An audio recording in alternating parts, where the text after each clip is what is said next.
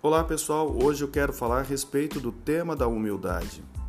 Em Filipenses capítulo 2, verso de número 5 diz: Tendo entre vós o mesmo sentimento que houve em Jesus Cristo. Se nós estivéssemos na última ceia, teríamos aprendido duas lições. Teríamos aprendido, primeiro, a amar, conforme está em João capítulo 13, verso 34, em que Jesus diz: Dou-vos um novo mandamento, assim como eu vos amei, amai-vos uns aos outros. E teríamos aprendido a humildade, o exemplo que Jesus deu lavando os pés dos seus apóstolos. Quem sabe eu teria lavado os teus pés. A humildade não consiste em atos exteriores, ainda que esses sejam motivados por ela.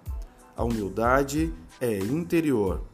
É uma disposição interna de reconhecer a verdade sobre si mesmo, de aceitá-la e de viver de acordo com ela a humildade é a base sobre o qual devemos construir toda a nossa vida espiritual. Pense sobre isso. Que Deus te abençoe.